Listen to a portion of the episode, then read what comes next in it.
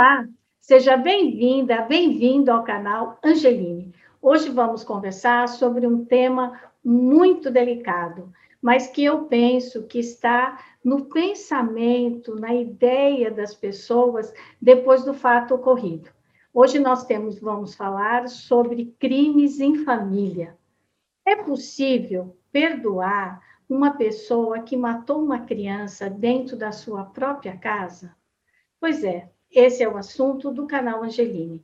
Para essa conversa, trouxemos hoje o monge budista Hernan Vilar, da Terra Pura, que vocês já conhecem aqui, o cônego José Bison, da Igreja Católica Apostólica Romana, estreando o Sheikh Jihad Hamad. Ele é muçulmano e por isso nós vamos começar por ele, né? Que está aqui pela primeira vez. Sheik, muito obrigada por ter aceitado o nosso convite. Agradeço também o monge, o cônego.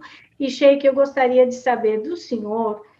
É muito difícil encarar essa situação. Quando a gente viu agora o que aconteceu com esse menino lá no Rio de Janeiro, né? Uma criança frágil, tão uh, parece que ela deu tantos sinais, né?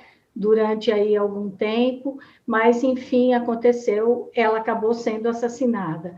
Como que uma pessoa religiosa encara essa situação? É, em nome de Deus, o Clemente Misericordioso, é, te agradeço pelo convite que fiz, também cumprimento é, meu querido, meus queridos amigos, né, irmãos, é, o cônego José Bison e também o monge Hernan Vilar, é, na realidade, é, Deus no Alcorão Sagrado diz: se vocês punirem, punam da mesma forma como foram punidos, e se, se tiverem paciência e se perdoarem, é melhor para os perdoadores, para os pacientes. É, isso cabe em todas as situações, porém, o que vem primeiro é a questão da justiça. A questão da justiça. Então, se a pessoa quiser fazer justiça, ela, ela tem esse direito de exigir que seja feita justiça.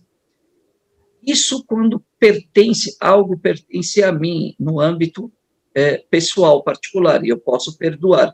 Quando é algo que fora, que, que extrapola os meus limites da, da minha é, pessoa, aqui é, depende é, da justiça das pessoas, da organização, a sociedade.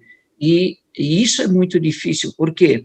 Porque é, em, em, situações de violência, em é, crimes horrendos, crimes hediondos como esses, se não houver uma punição adequada às pessoas, isso tende nas outras pessoas, pessoas que são violentas, pessoas que têm transtorno, pessoas que não não se preocupam ou é, ficam nervosas, estouram e dizem, ah, eu sou assim mesmo, elas tendem a pensar que há impunidade. E isso é muito importante para a preservação da segurança dentro da nossa sociedade. Certamente que o perdão existe. Agora, perdão não significa impunidade. As pessoas que erraram, isso existe na justiça divina. Imagine quanto a, a justiça entre os seres humanos. Então, é necessário nós revermos em que limite, até que limite a, o perdão, ele cria uma impunidade, uma sensação de impunidade e também agride as pessoas afetadas, as vítimas, dentro do seu sentimento, porque há várias pessoas envolvidas nisso. E o senhor, monge, o que, que o senhor acha disso? Eu é, recebi essa informação com enorme tristeza, né? Porque não é a primeira vez que isso acontece. Né? Isso já aconteceu outras vezes. Né? Outras crianças, como ocorreu com o casal Nardoni, né? É, sofreram violência, sofreram negligência. Essa, essa, esse menino que ficou é, recentemente é, que era preso dentro de um, de um, um containerzinho, né, é, como forma de punição. Quer dizer, é, nós, nós vemos é, repetidamente que a nossa sociedade está adoecida, que as pessoas estão adoecidas, que as crianças não podem ser tratadas dessa forma, que, que nós não podemos nos tratar com violência, né? É, o budismo ele ele tem uh, dentro dos seus preceitos, né, dos seus cinco preceitos, o preceito o preceito número um é não fazer mal a nenhum ser, não provocar o sofrimento, porque é, para o budismo toda vez que você gera uma ação ruim é, é, é está gerando um karma, né? E esse karma é, é, na verdade, diz que é, todas as ações geram consequências. E, e, e nós, repetidamente, estamos é, é, recebendo essas informações de atrocidades, né? quer dizer, o que aconteceu com esse menino, Henri, foi um ato de covardia, foi um ato de, de, de crueldade, né? uma criança de quatro anos, ela, ela não consegue se defender, ela não tem os instrumentos para que ela consiga se defender. Ela está longe da escola, né? É, a escola normalmente é o local onde as crianças que sofrem violência demonstram as suas mudanças de comportamento, né? E, e, e ela estando longe da escola por conta dessa questão da pandemia, é, a gente acaba perdendo um ponto de referencial, um ponto de contato, onde talvez a professora pudesse notar que alguma coisa não está bem, né? E, e, isso poderia, de alguma forma, ter é, é, é ajudado essa, essa criança a pedir socorro de alguma forma. Então, o que me, é, o que me é, leva, talvez, em, em direção àquilo que o Sheikh Jihad falou, é que, embora a gente espere que a nossa sociedade estabeleça uma, uma punição é, para esse ato hediondo, né? a sensação que a gente tem é que nenhuma punição vai ser o suficiente, senão uma punição onde o divino, o sagrado intercede. E, e aí essa pessoa é severamente contrastada com as consequências das suas ações.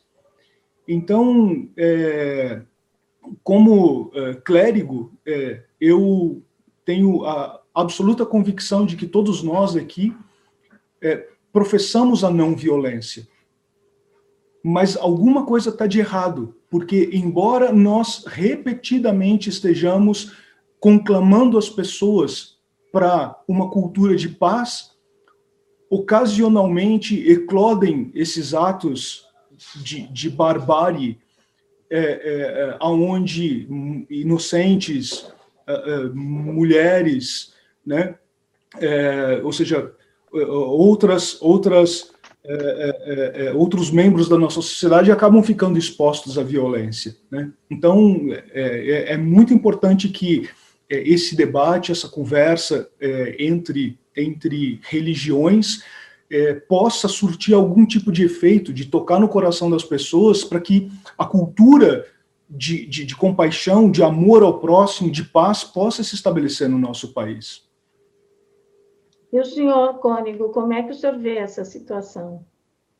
Cris, que alegria participar aqui com você, um, um tema tão atual. Eu gostaria de iniciar a minha fala com o Salmo 133, que diz: Ó oh, como é bom, ó oh, como é agradável nós estarmos reunidos como irmãos e irmãs. Dois cristãos, eu e você, um muçulmano, um budista, falando de um tema tão pertinente e tão preocupante. E nesse momento também quero felicitar o meu irmão Ejihad Hamad, pelo mês de Ramadã. Que esse mês seja abençoado a você, a sua família e também a sua comunidade e, aos todo, e a todos os nossos irmãos e irmãs muçulmanos. E gostaria também é, de, no momento, expressar a minha gratidão, a minha solidariedade, a minha oração, mais a minha solidariedade e oração às pessoas vítimas da Covid, as que estão infectadas, as que estão em suas casas se cuidando, em quarentena, as que estão nos hospitais passando por momentos tão difíceis, E também o meu respeito e a minha solidariedade e oração às famílias dos enlutados, que são muitos, não é? E aí fica a nossa a nossa solidariedade e a nossa oração. Quando nós, na tradição católica, vamos ao Antigo Testamento, no livro do Êxodo, capítulo 20, versos 13, lá diz assim: Não matarás. E depois, no Novo Testamento, no Sermão da Montanha, nós temos o mandamento, o mandamento da igreja, né? Os mandamentos, os dez mandamentos. Não matarás. Mateus 5, 12. E ali nós vamos encontrar também no Antigo Testamento o episódio de Abel e Caim, onde a cólera e a ira e o ódio, a vingança entra dentro de entre os irmãos, um assassina o outro.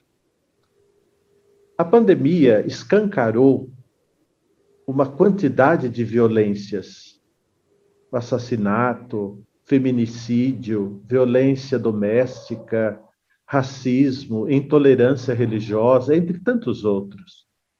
E de repente a gente vê uma notícia como esta recentemente de uma criança inocente, indefesa, sendo assassinada. Mas não é a primeira.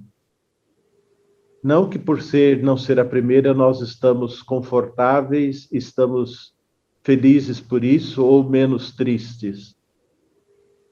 A tristeza é que são muitas crianças inocentes, indefesas, sofrendo violência, violência sexual, violência, agressão, e também esses já citados ao ponto de chegar à morte.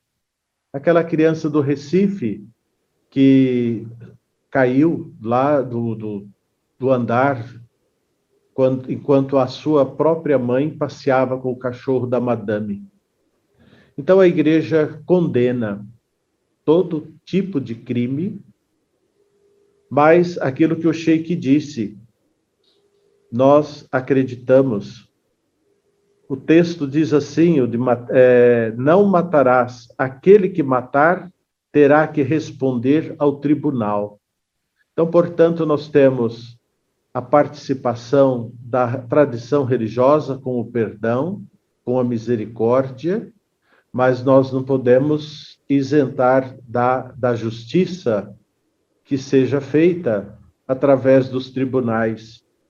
Que quem comete este crime premeditado ou não, seja julgado de acordo com a lei. Então, mas a religião, quando você. Todas as três religiões que aqui estão é, falam sobre o perdão, né? Todo mundo diz que tem que perdoar os pecados, não é? O ser superior de cada um diz isso aqui para nós. Mas nessa hora, eu fico pensando, por exemplo, no caso específico, no pai dessa criança né, que ficou, ou então a mãe da menina Isabela, ou, é, enfim, a, a, a, mãe também desse menino do Recife e de muitos outros, né? O coração dessa pessoa, que na verdade gestou, pariu, que cuidou dessa criança, como é que fica agora quando vê toda essa situação? Porque, assim, é muito difícil, né? O perdão, ele exige uma força, uma... Você também tem que ter coragem para perdoar, não é?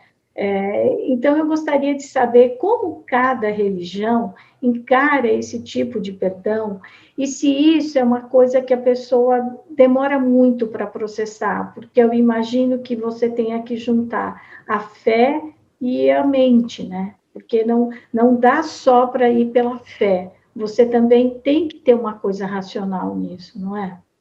Na realidade, é, é, perdão é uma coisa, né? Agora, fazer justiça é outra. Quando é, é quando está no âmbito é, pessoal e é um me machuca particularmente a minha pessoa e só fica no meu é, território coisa que só tem a ver comigo, sim, não há problema nenhum, eu posso até perdoar, mesmo que seja comigo, mas que afeta a sociedade, aí temos duas situações. Eu posso até perdoar, a sociedade não pode, porque ela, é, o que ela tem que fazer? Tem que fazer justiça, e tem que mostrar que é, a justiça tem que ser feita e, e a ordem tem que ser estabelecida. Agora, o perdão, se a gente falar do perdão em si, aí é um esforço, e esse é um dos. Uh, eu agradeço o Cônigo Bicom por nos cumprimentar pelo, pela chegada do mês do Ramadã. Um dos intuitos do Ramadã é isso: é treinar as pessoas ao, ao perdão. A oração nos faz, sempre está falando de perdão, Deus nos ordena a perdoar. E, os, é, e o perdão, ele tem níveis e tem limites. E tem limites. Eu não posso perdoar algo que é, é, é direito do outro. Eu não posso perdoar, por exemplo, é, esse assassino, os assassinos desse garoto, né, o assassino desse garoto, é, fala, não, tem que perdoar. Não, quem tem que perdoar são os pais dele, o pai dele, as pessoas inocentes envolvidas que têm direito, é, que lhes foi tirado esse, esse direito, que lhes foi tirado esse tesouro. Esse, eu posso, o é, é, que, que eu devo fazer como sociedade? É, é fazer justiça. Fazer justiça, porque é uma resposta à minha sociedade. E aqui o governante não pode pensar em perdão, sendo que o perdão vai prejudicar e vai trazer mais injustiça. Não, ele tem que, igual dentro da religião islâmica, o ladrão. É, se alguém me rouba, é, é assim que é visto, me rouba, eu posso perdoar enquanto o governante, a justiça, a sociedade não souberem. Ao chegar ao conhecimento do governante, do juiz, da, das autoridades, aqui não cabe mais eu perdoar.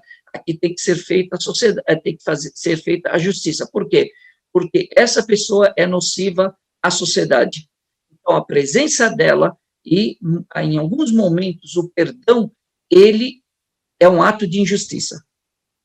Não, mas, Sheik, então, o que eu me refiro é exatamente aos familiares, às pessoas que ficaram né? Porque que tem que ser feito justiça, que a sociedade tem que isso não há não há dúvida.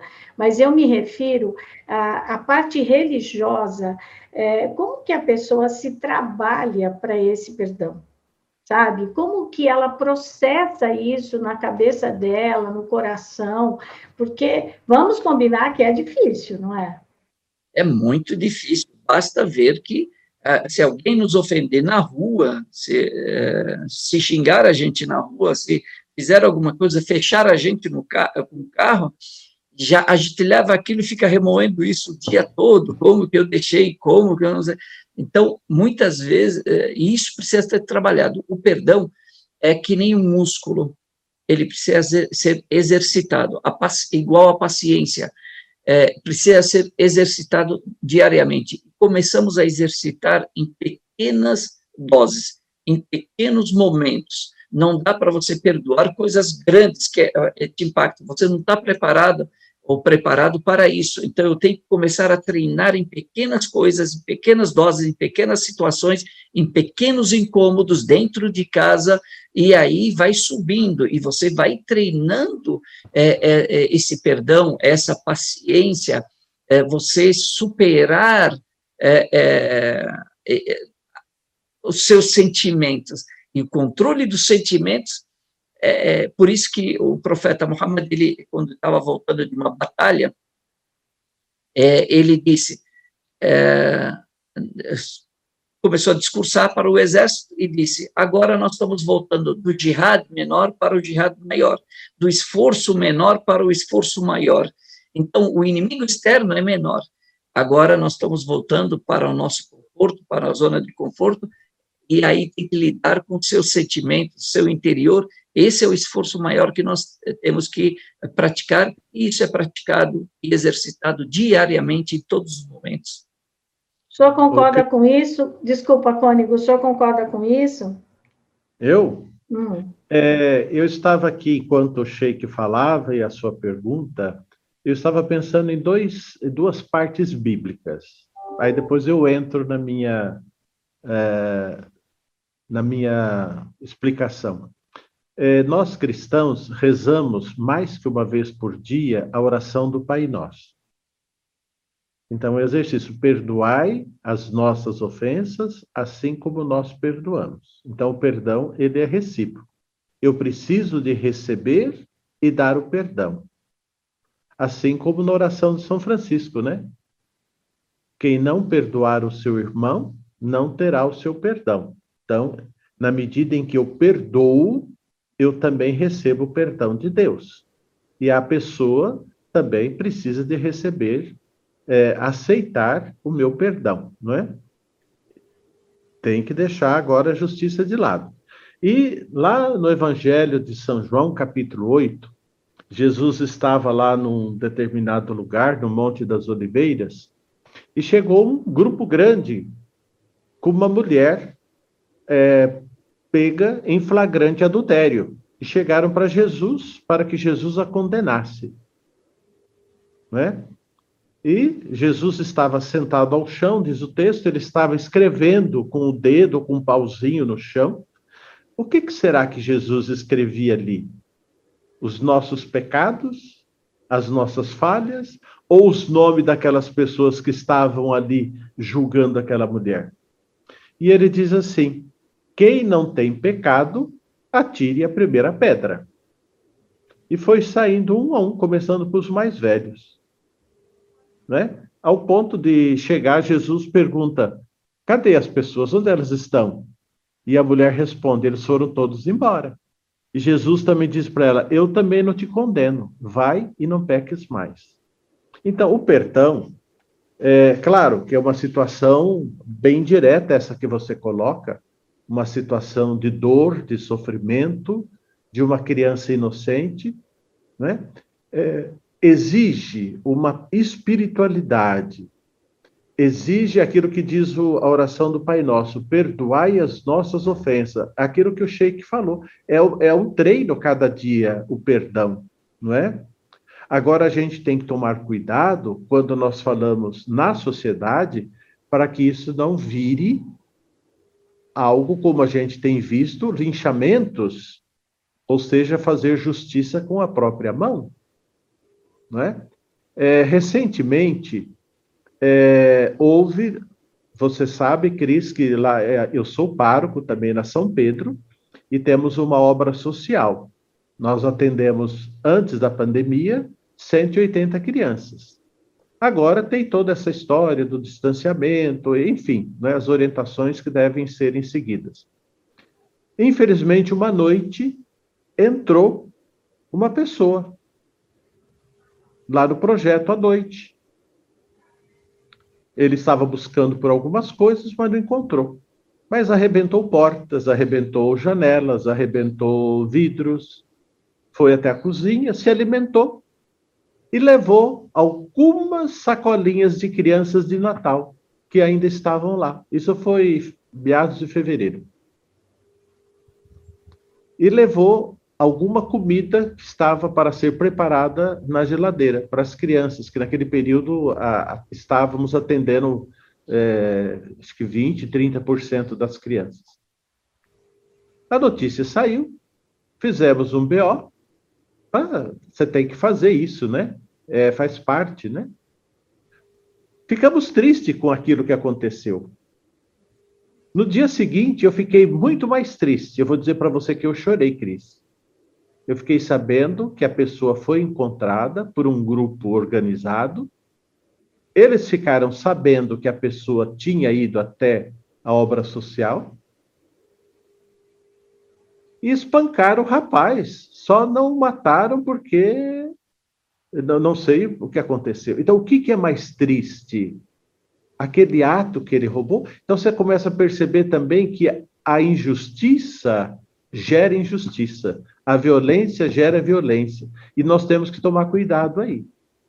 Né? Por isso que eu acho que a sociedade ela tem que estar é, tem que lutar. Lutar, eu não gosto dessa expressão, mas nos organizar para que haja justiça para todos os casos desta, desta criança e de tantas outras. Daquela que também no Rio foi apedrejada porque ela estava com um lenço da sua tradição religiosa, da intolerância religiosa. É difícil para os pais perdoarem.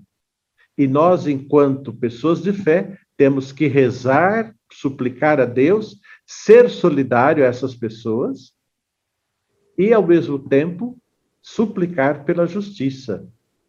Uma justiça podemos... civilizada, o senhor quer dizer, né, Cônigo Visão? É seguir a lei, né? A pessoa errou, ok, mas ela será punida dentro do que nós chamamos da civilização. Então, ela Exatamente. vai cumprir a lei, ela será presa, ela será punida, mas não é com a própria mão, né? Não. Não é não. aquele olho por olho, dente por dente, certo? Não, não.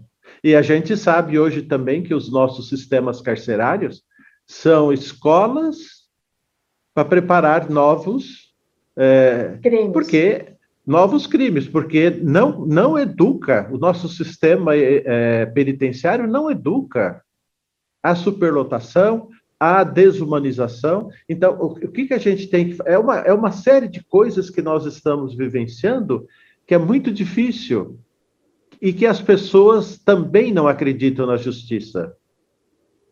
Isso é difícil. Então, perdoar é difícil. Eu costumo dizer, Cris, para encerrar, que um pecado, um crime, alguma coisa, é como uma, uma ferida no nosso corpo, não é? Cicatriza. Você põe remédio, põe medicamento, passa, mas a cicatriz fica. Então, portanto, eu posso perdoar, Claro que mas não vai ficar mágoa, não, mas aquela situação não sai da minha lembrança, mas não com ódio, aquilo faz parte da minha história. Ela, ela, ela marca a minha vida, mas só que não pode ser como um, uma, uma cicatriz que não curou. Ela fica aquela marquinha de uma cirurgia que você fez. Mas é preciso perdoar. E insisto naquilo que diz a Sagrada Escritura: não matar, não matarás.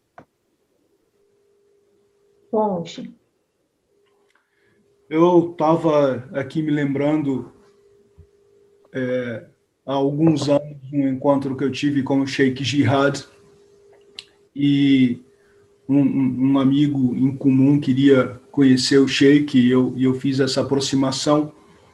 E no momento do encontro, o Sheikh virou para esse amigo e falou assim: Qual a sua religião?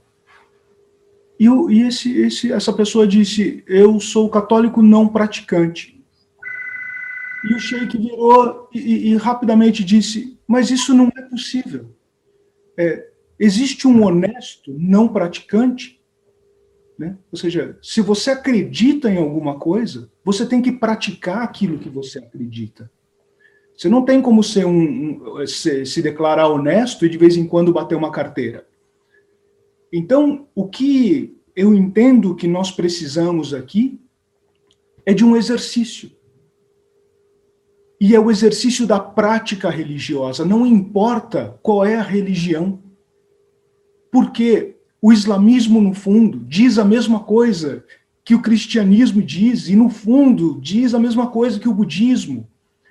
Ou seja, se você pegar é, os cinco preceitos do budismo, o primeiro preceito é não matar.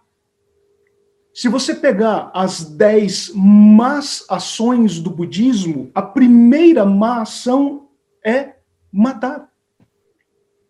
Então, todos nós aqui estamos dizendo a mesma coisa. Quando é, Aliás, todas as religiões, né? Não há as... religião que aprove a morte. Né? Então, o, o que nos falta. Assassinato, né? Quer dizer. Exato, exato. É promover o sofrimento ao outro. Né? Então, quando, quando a gente fala é, é, desse, desse, desses preceitos religiosos, a gente precisa falar da prática religiosa. Então, é, é, é se, se uma pessoa segue uma religião, ela tem que praticar aquela religião, ela tem que praticar o amor, ela tem que praticar o perdão, ela tem que praticar a compaixão, porque no final das contas, todos nós dividimos esse mesmo tempo e esse mesmo espaço. Nós não somos diferentes, nós somos iguais. Né? E, e o nosso coração se entristece, e, e muitas vezes, diante de atos bárbaros, nós somos tomados por sentimentos horrorosos. Mas a gente tem que entender que no budismo, o karma começa com o pensamento. Se eu, se eu começo a pensar coisas ruins, é, que, eu, que eu retribuiria a violência com mais violência, que eu, que eu praticaria uma injustiça em nome de uma justiça, eu estou promovendo um karma. O karma fica maior se eu executar aquilo que eu estou pensando. O que é karma? É essa ação que gera consequências. Então, é, Cônego Bison está absolutamente certo quando ele diz só o amor termina com a violência, porque violência vai promover sempre mais violência. É, o perdão, ele é uma das formas é, divinas, sagradas, de se interromper esse ciclo de, de violência. É como um armistício, é como um cessar-fogo, é como um bálsamo que cai sobre a cabeça e sobre a barba de Araão, porque somos todos irmãos. O Salmo 133 nos diz isso. Então, é, eu, eu, eu exortaria aqui a uma mensagem única de todos nós, clérigos, sobre o exercício o amor, o exercício do perdão, o exercício da prática religiosa. Não adianta você dizer que você é um cristão com uma arma na mão. Não adianta você é, é, é, dizer que você é, vive os preceitos mais sublimes da espiritualidade humana se você julga o teu irmão e a tua irmã. Porque todos nós somos passíveis de cometer os piores erros.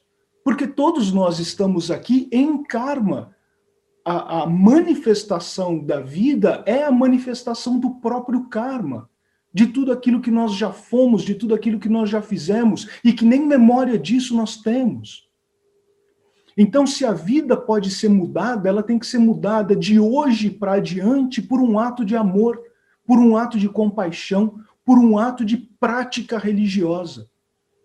Então, se, se a minha boca fala coisas horrorosas, eu não sou digno da minha prática religiosa. Se as minhas mãos ferem, eu não sou digno da minha prática religiosa. Eu, eu preciso, em luta contra mim mesmo, me tornar o melhor ser que eu posso ser, mesmo sabendo que isso ainda vai ser muito pouco para minha própria iluminação. E que talvez a minha salvação só venha por uma obra de um ser muito mais elevado do que eu. Aquele que é capaz de me olhar e me perdoar e se, e se compadecer da minha condição de penúria humana, além daquilo que eu mesmo sou capaz de fazer. Então, as minhas palavras, e, e eu gostaria que elas, que elas se tornassem práticas para esse povo maravilhoso que é o povo brasileiro. Pratiquem o amor, pratiquem as suas religiões, coloquem é, aquilo que há de melhor nas suas ações, nas suas palavras, nos seus pensamentos, porque somente assim, de pouco em pouco, como disse Sheikh Jihad, a gente vai conseguir ter uma sociedade melhor.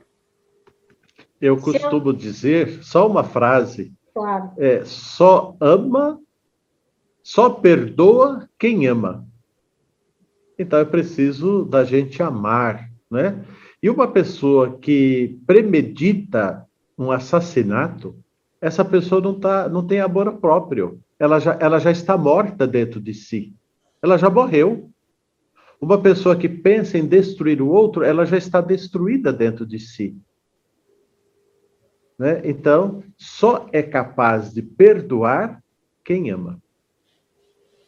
O que, na verdade, os senhores todos estão dizendo é que, é, pela religião, a, as pessoas podem praticar, claro, devem praticar a própria religião, o amor, ele deve ser o nosso norte, né, a, o que nos guia, e que isso é diferente do que se faça a justiça que deve ser feita pela sociedade, seguir as nossas leis, tá certo?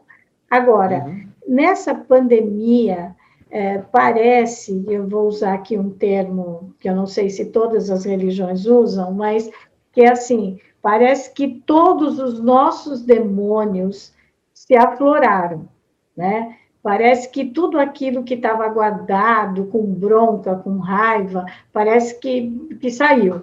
A gente vê isso nas redes sociais, vê gente completamente contra as normas sanitárias, gente que nega o Covid, enfim, essa confusão, esse país dividido que está.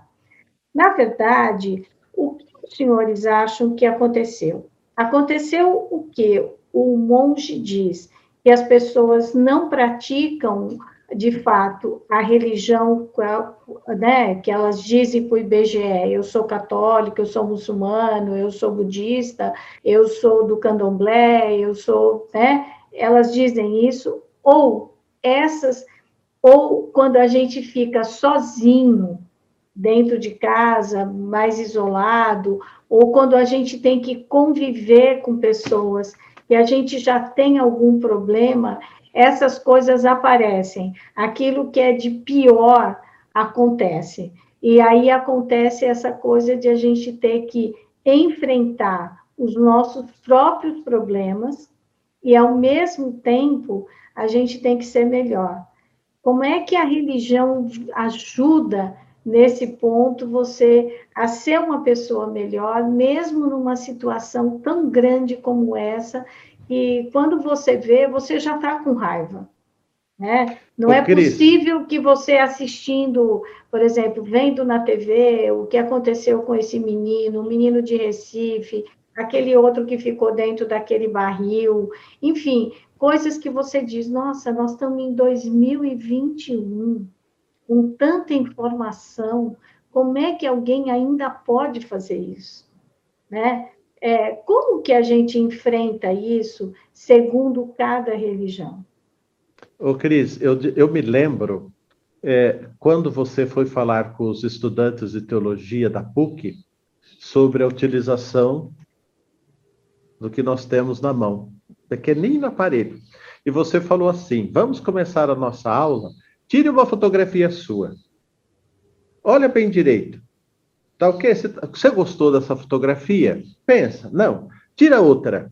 Ok. Você mandaria essa foto para alguém ou você iria no seu celular, no seu histórico, buscar uma fotografia já elaborada, planejada e enviaria aquilo?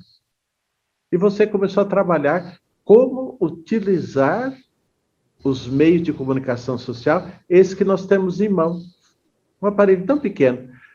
Então você tem que saber utilizar isso, saber aquilo, a notícia que você recebe, você fazer uma diferença. É, é, vou tentar ser é, fiel àquilo que você nos explicava. Se eu mando aquela foto minha, do jeito que eu tirei, que não gostei, sou eu que eu estou mandando.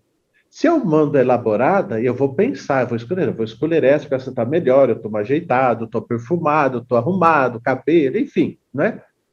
Agora, quando eu recebo uma, uma, um fake news, uma falsa notícia, que gera ódio, que gera vingança, a pessoa esquece que é ela que está mandando. Ou mesmo, às vezes, quando ela, no impulso, ela escreve um monte de, de asneira, vamos chamar assim, um besterol, né? É um envia para o outro. Ela esquece que é ela que está mandando. Então a pessoa tem que se educar. Nós como religiosos temos que educar as pessoas a utilizarem esta arma que a gente tem na mão para que a gente espalhe amor, respeito e não ódio e vingança como nós estamos vivendo. E a pandemia, de fato, escancarou isso. Eu estou trancado em casa, eu, no minuto, eu, eu disparo, uma notícia péssima, mal, de ódio, de vingança, e o mundo que se lasque. O que o senhor acha, Sheik? Ah, essas reflexões são muito importantes. É, eu lembro de um ditado brasileiro, uma forma que falam, né, o popular, é, a ocasião faz o ladrão, é, né, e na realidade não. A ocasião não faz ladrão nenhum. A ocasião só dá é, condições da pessoa externar seus valores, externar aquilo que ela tem dentro dela.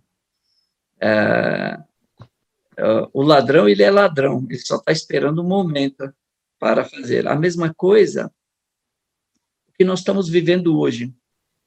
É, toda essa situação comportamental não tem nada a ver com é, tecnologia, não tem nada a ver com avanço tecnológico, com informação. Tem a ver com valores. O que nós estamos vivenciando hoje, vivendo hoje, não é, é crise financeira, não é uma crise política, não é uma crise social, é uma crise de valores que gera todas as demais crises. Como combatemos a crise de valores, falta de valores? Praticando valores.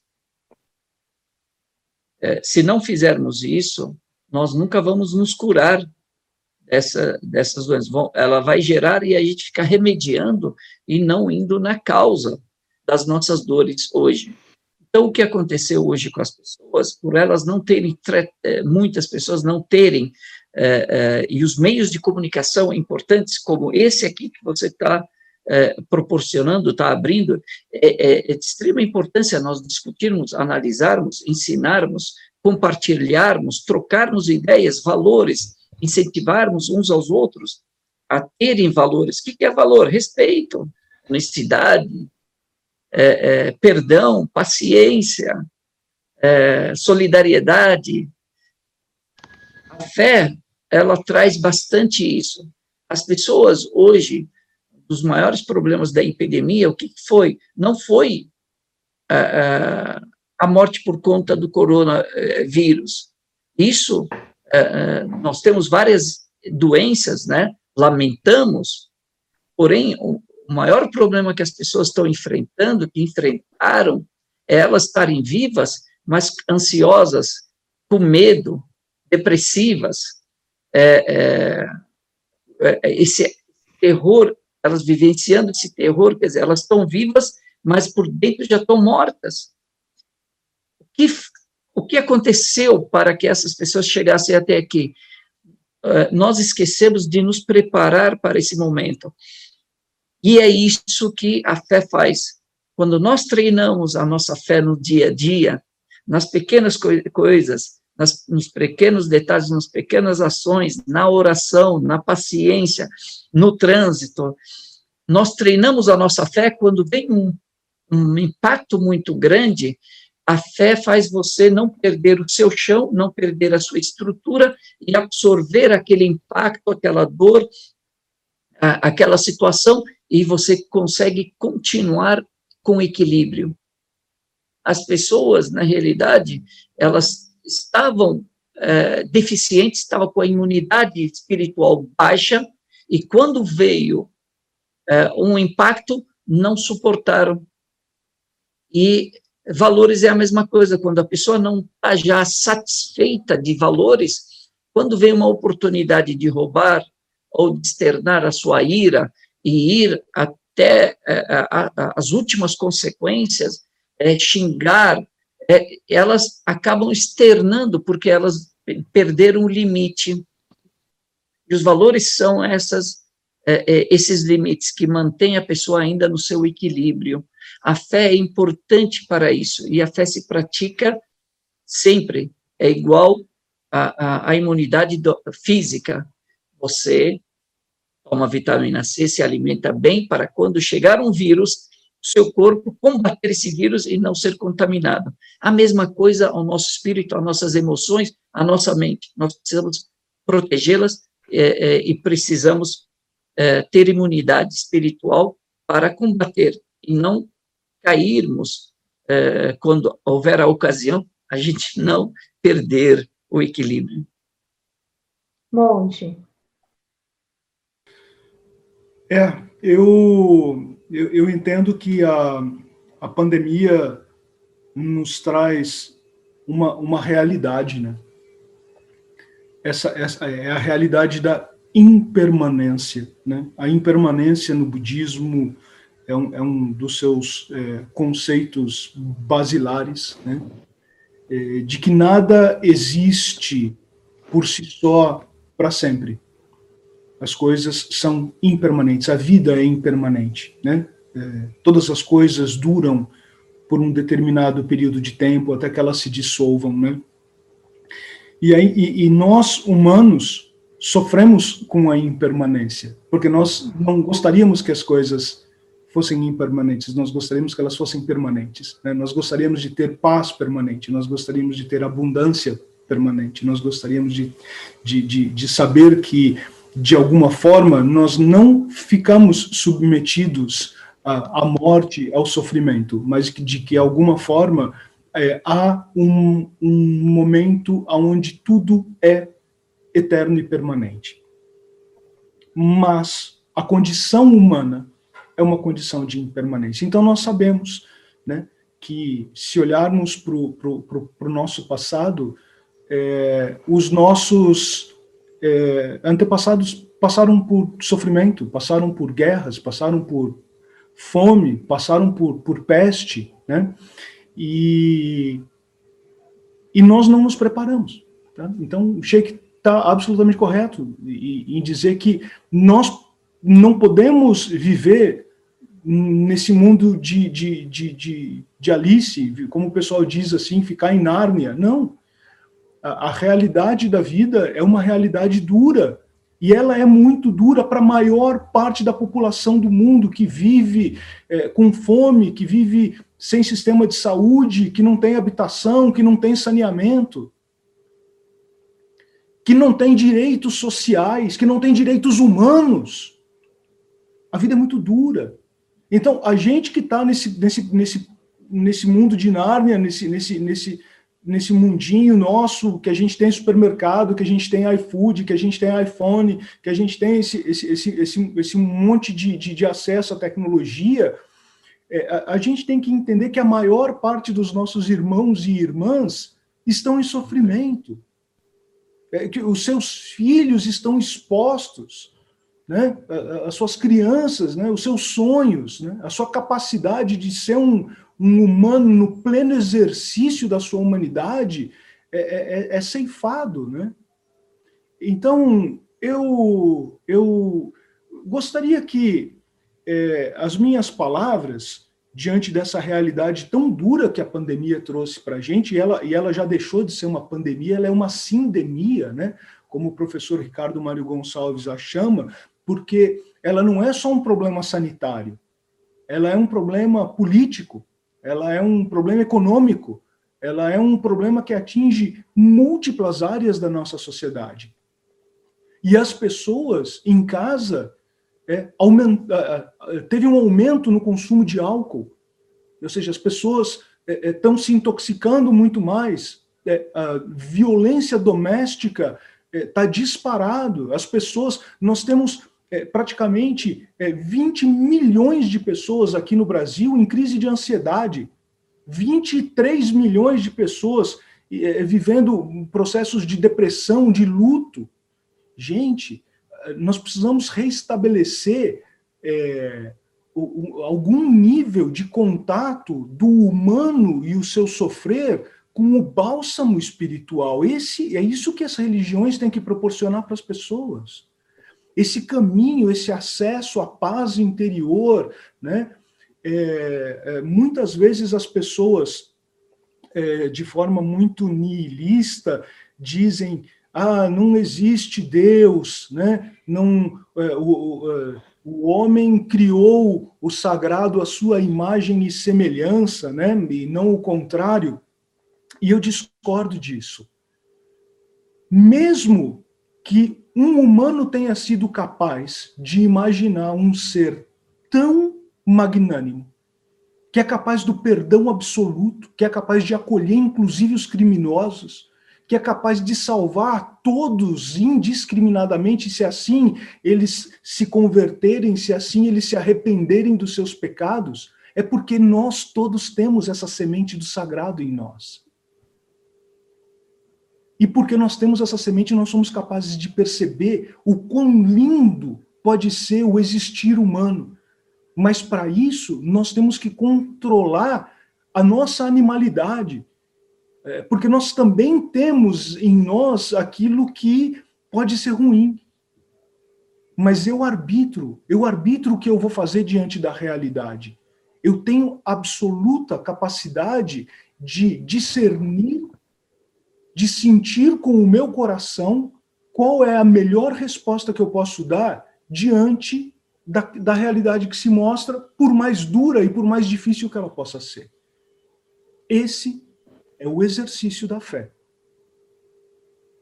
E nesse exercício da fé, eu entendo que, como disse né, o Sheik, que é do músculo, que a gente tem que sempre é, de pouquinho em pouquinho, o cônego que disse que o caminho realmente é o amor, né?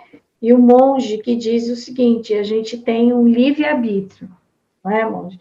E a gente pode escolher os caminhos. Todo dia na vida, quando a gente acorda, a gente faz uma escolha. Mas tudo depende de mim, né? Essa não é assim, ah, Deus vai, vai resolver tudo. Não, Deus criou o mundo e agora a gente vai resolver o que a gente vai fazer com ele, não é? Nós temos que fazer a nossa parte. Diante desses crimes que são horríveis, hediondos, que a justiça vai fazer a parte dela e cada um de nós fará a nossa parte. Por quê? Como disse o monge, todos nós temos uma célula, né? Da ira, da raiva, do ódio, e que se a gente não se controla, se a gente não faz ou terapia, ou segue uma religião, ou pratica um exercício físico, enfim, qualquer coisa que nos ajude a acalmar, né?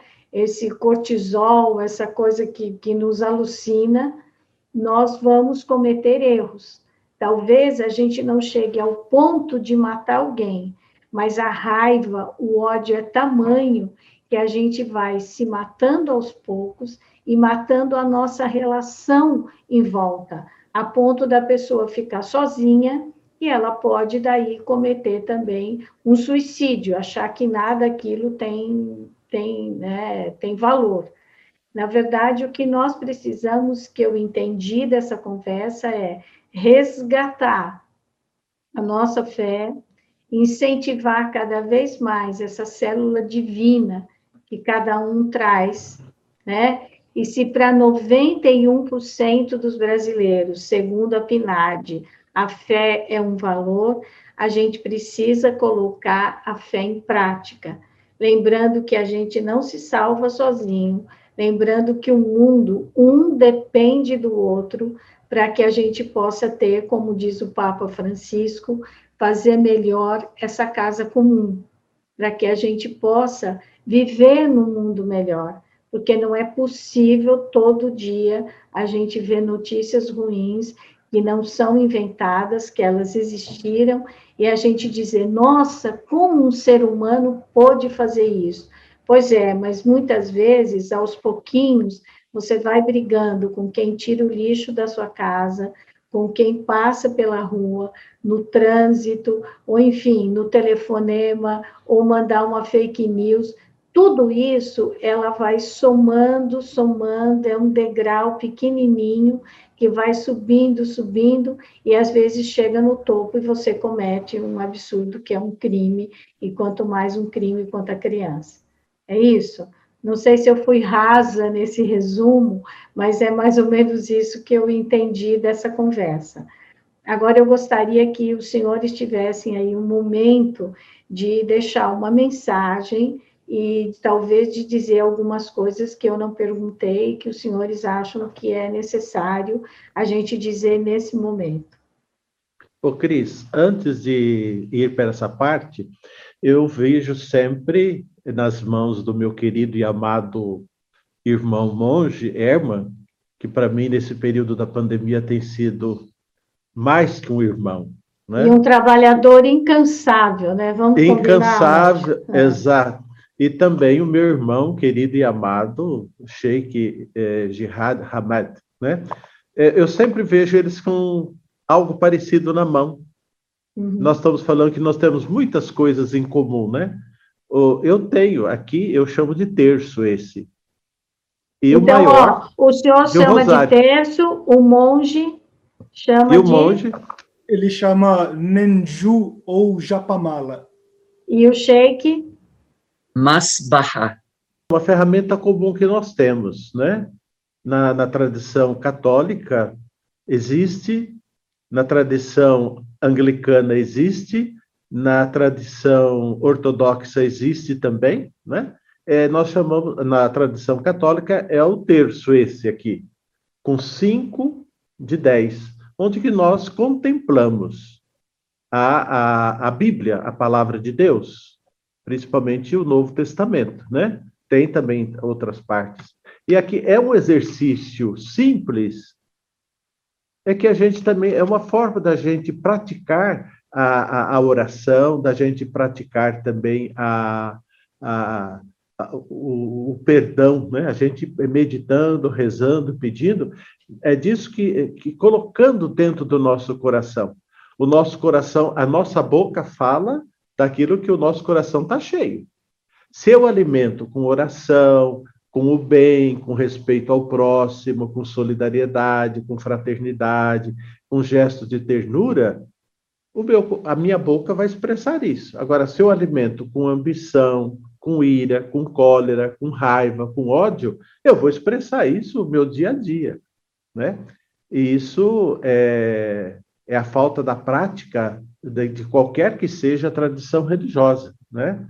Então, eu espero né, que nós continuemos é, nesses diálogos, aprendendo uns dos outros que nós somos todos e todas filhos e filhas de Deus e que nós estamos nesse mundo comum, que nós somos chamados né, a sermos irmãos, como você mencionou, a, a encíclica do Papa, né? É, Laudato Si, a casa comum, e agora a Fratelli Tutti, somos todos irmãos e irmãs, né? E que esta encíclica do Papa é inspirada no encontro dele com o Sheik, lá em Abu Dhabi. E aqui é inspirada do encontro dele com o patriarca Bartolomeu é, de Constantinopla. Então você percebe que somos irmãos, somos todos filhos e filhas do mesmo Deus. Então é preciso de nós nos alimentarmos disso, para que a gente possa respeitar aquele que está do nosso lado, aquilo que diz o mandamento, né? Amar a Deus e amar ao próximo. É isso que nós temos que fazer a cada dia. E saber perdoar. É que é esse exercício que a gente tem que fazer a cada dia. Porque se hoje eu, eu cometo algo pequenininho, eu não perdoar, amanhã eu cometo outro, vai aumentando. É como a gente colocando moedinha dentro de um cofre, né? A gente vai enchendo, vai enchendo. De repente, assim é, nós vamos colocando a maldade, vai enchendo, uma hora explode. Né? Eu quero crer que uh, nossa uh, a nossa palavra de, de, fechamento possa ser baseada em uma palavra que o Cônego Bison é, utilizou agora, que é a palavra contemplar. Né? É, a, a nossa sociedade, a sociedade que nós criamos hoje, é uma sociedade que solicita e demanda o agir é, agir, agir, ir para cima, mudar o mundo, lutar, trabalhar, é, comprar, consumir. E nós não fazemos o contemplar. Contemplar, estar no mesmo templo, estar na mesma vibração, na mesma consonância, na mesma fé há um desequilíbrio na nossa sociedade. Eu, eu tenho ah, já há alguns anos é, dito que a nossa sociedade ela está adoecendo e esse conflito, essa polarização que a gente tem hoje é simplesmente o sintoma de um, de um enorme adoecimento. E nós precisamos contemplar, estar no mesmo templo. A gente tem que, que é, se não fisicamente hoje, porque não podemos aglomerar, porque é, não os templos é, precisam estar é, dentro é, dessas medidas sanitárias de contenção da disseminação do vírus, mas que seja na nossa mente, que seja nos nossos corações, nas nossas ações. O que é mais bonito nesse nosso encontro interreligioso é que tanto o cristianismo quanto o islamismo, o budismo, têm a mesma mensagem. E a única coisa que eu digo para as pessoas é assim: pratique a sua religião. Pratique o amor, pratique o perdão, pratique a compaixão, contemple, pare alguns momentos para observar o mundo que nós, que nós construímos e o mundo que ainda nós precisamos construir para que é, esses atos tenebrosos de violência nunca mais aconteçam. Para que a gente possa viver em paz, para que cada pessoa seja capaz de ocupar o seu espaço social e viver em harmonia. Isso não é uma utopia. Isso é um exercício. E há milhares de anos, a raça humana, todas as etnias, todas as religiões vêm exercitando isso. Eu devo admitir que a gente melhorou, mas falta muito ainda. Falta muito para a gente ter aqui nesse mundo, nessa pequenina rocha onde a gente vive, a expressão dos mundos divinos e sagrados que são é, é, contados pelas nossas religiões.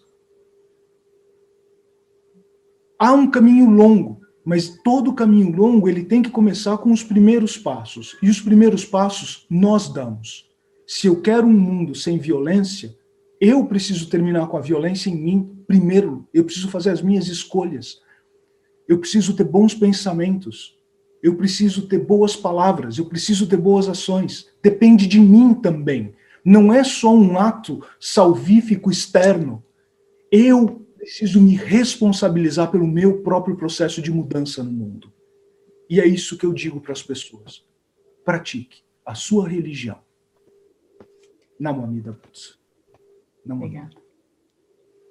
Sheik. É, agradeço pelas palavras, agradeço o convite. É, Deus, no Corão Sagrado, diz: e apoiem-se mutuamente no bem e na adoração. E não se apoiem mutuamente no pecado, naquilo que é errado, na corrupção e na agressão, na inimizade. Então, é, tem a ordem de como nós devemos ser, a orientação, a ordem, esse é o caminho, e não é esse caminho. Não façam isso, façam isso, não façam isso, mas façam em conjunto, façam em grupo, façam em sociedade, façam como nação, porque, é, porque todos são beneficiados com isso quando nós trabalharmos em conjunto, e aqui ele falou no plural.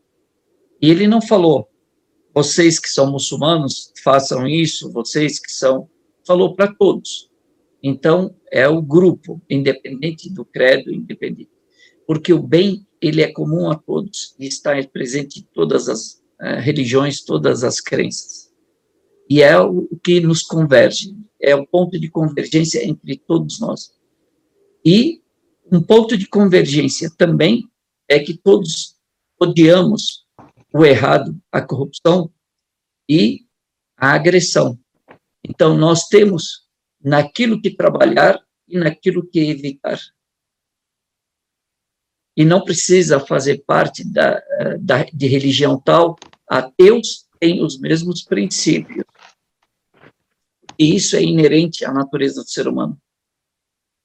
gostar do bem, odiar o mal, gostar da justiça, do respeito e odiar a agressão, a inimizade. Nós precisamos começar a trabalhar em grupo e não só isoladamente. Isoladamente, nós somos fracos. Surte efeito, mas é muito mais lento. Trabalhar em grupo, o resultado é muito maior e muito mais rápido. Nós conseguimos alcançar muitos objetivos se trabalharmos juntos. E isso precisa de valores para trabalhar juntos. Deus, no Corão Sagrado, diz: Apareceu a corrupção na, uh, uh, nos continentes e nos mares por conta da prática da mão do ser humano.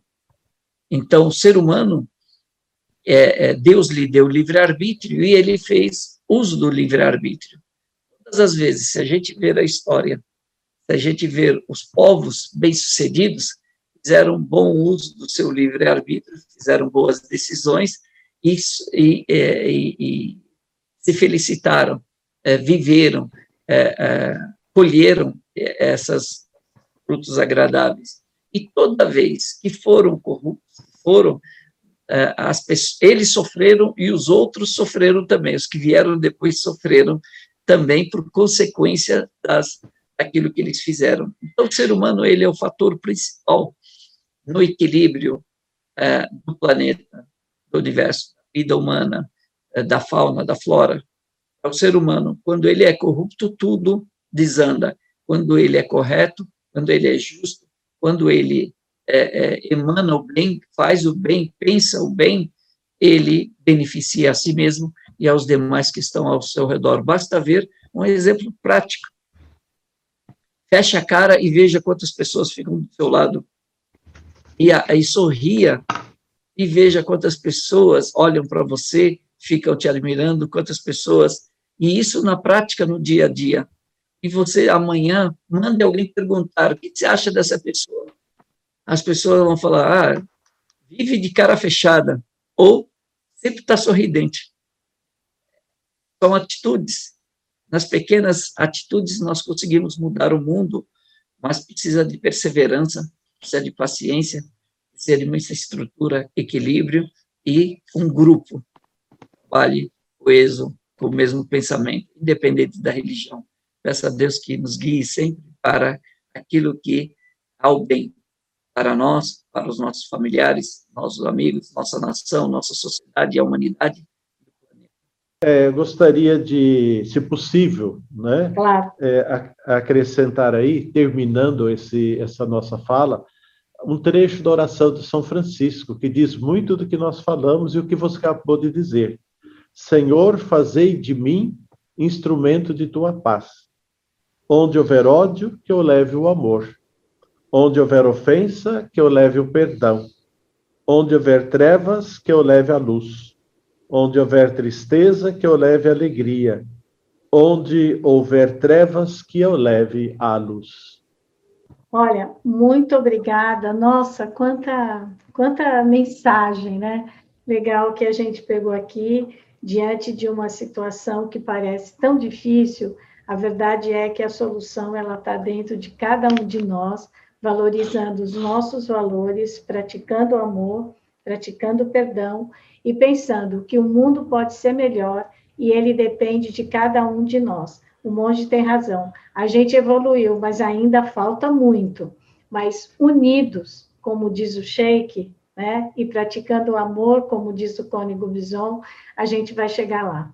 Eu agradeço imensamente o trabalho de todos os senhores, os senhores estarem aqui para fazer essa gravação, para participar do programa do canal Angeline e agradeço principalmente o trabalho dos senhores para cultivar a fé, o amor e para a gente fazer dessa casa comum um lugar muito melhor. Muito obrigada a todos. Obrigada mesmo. Obrigado. Deus guia a todos. Se você considera esse programa importante, se você gostou das nossas conversas, eu te faço um pedido. Se inscreva aqui no canal Angeline e acione o sininho nos ajude a divulgar cada vez mais a cultura do encontro e a cultura da paz. E se você tem uma história de perdão para contar, que você gostaria de compartilhar, até para servir de exemplo para as outras pessoas, deixe aqui os seus comentários. E se você também não concorda com a fala dos nossos entrevistados, deixe aqui o seu ponto de vista. Esse canal é um espaço para que cada um de nós possa expressar os nossos pensamentos, mas, sobretudo, respeitar o pensamento do outro. Toda quinta-feira, uma nova entrevista. Eu espero você.